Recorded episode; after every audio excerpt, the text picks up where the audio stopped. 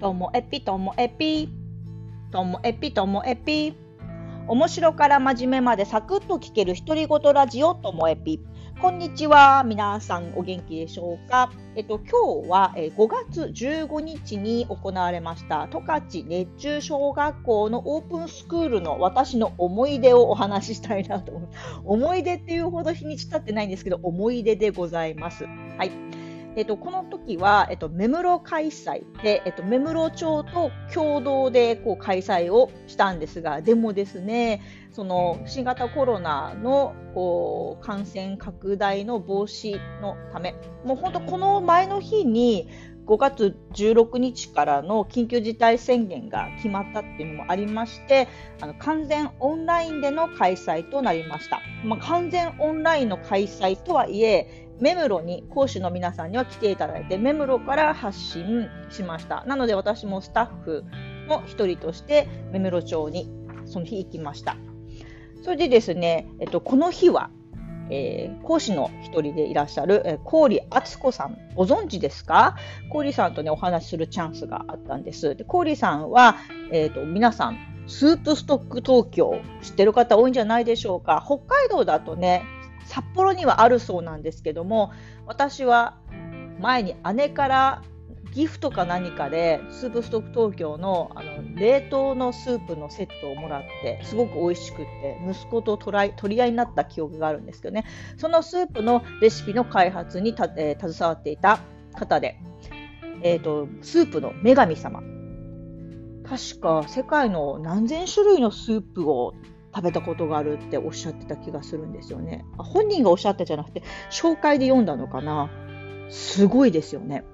で、お話を聞いていても、なんか素材があったら、あれとあれ組み合わせたらいいよとか、それはこうしたらいいよとかっていうアイディアがもうどんどんどんどん出てくるんですよ。いや、本当にすごい。で、ああいうのって、やっぱりこう自分の今までの食べた経験とか、うんとこう一個一個の素材の味の特徴とか、まあ、そういうものが頭の中にというか体の中にあってそこからこれを組み合わせたらとかっていうのが出てくるのかなって思ったんですよね。でもあのスピード感が半端ない。もうさすが、ね、3000種類のスープだったかな。世界中の食べ物、美味しいものを食べている。そんなね、先生のなんかその数字だけじゃない実際に話を聞くといやそりゃそうだわって納得の感じでした。そう考えると自分に当てはめて考えるとですね私もあの例えばボードゲームを今まで600か700種類ぐらい遊んで遊んだ時間も結構な時間になりますしあと子どもの学びに携わっているのももう20代の頃からずっとやっているんで割とあこうやったらもっと面白くなるじゃないかなあのゲームやるならその人数ならその年齢ならこうこうこうだよねとかこれ使ってやりたいんだったらあれじゃないみたいなアイデアは出てくるんですけどもでもね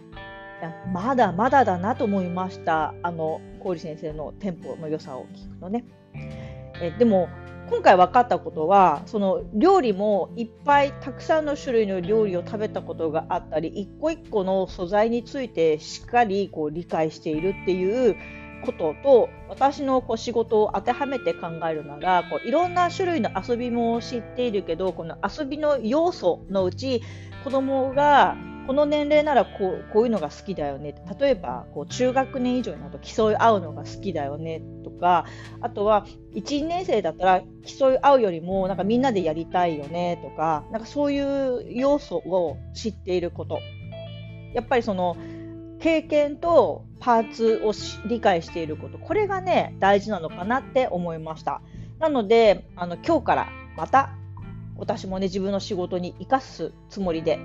いっぱい遊びの経験することと一つ一つの特徴をしっかり自分の中で理解して体の中にこうそれが染みついていけば私はもっともっと面白い遊びをね考えられるんじゃないかななんて思いました。料理と遊び一見違うようなんですけどもでもねそういうところにこうちょっとした共通点を見出す。私ねこれ好きなんですよね。一見全然違うんじゃないっていう中から自分であ自分の仕事に当てはめたらっていう話の聞き方が好きなので教育に限らずいろんな分野の方のお話をもっともっと聞きたいななんて思いました。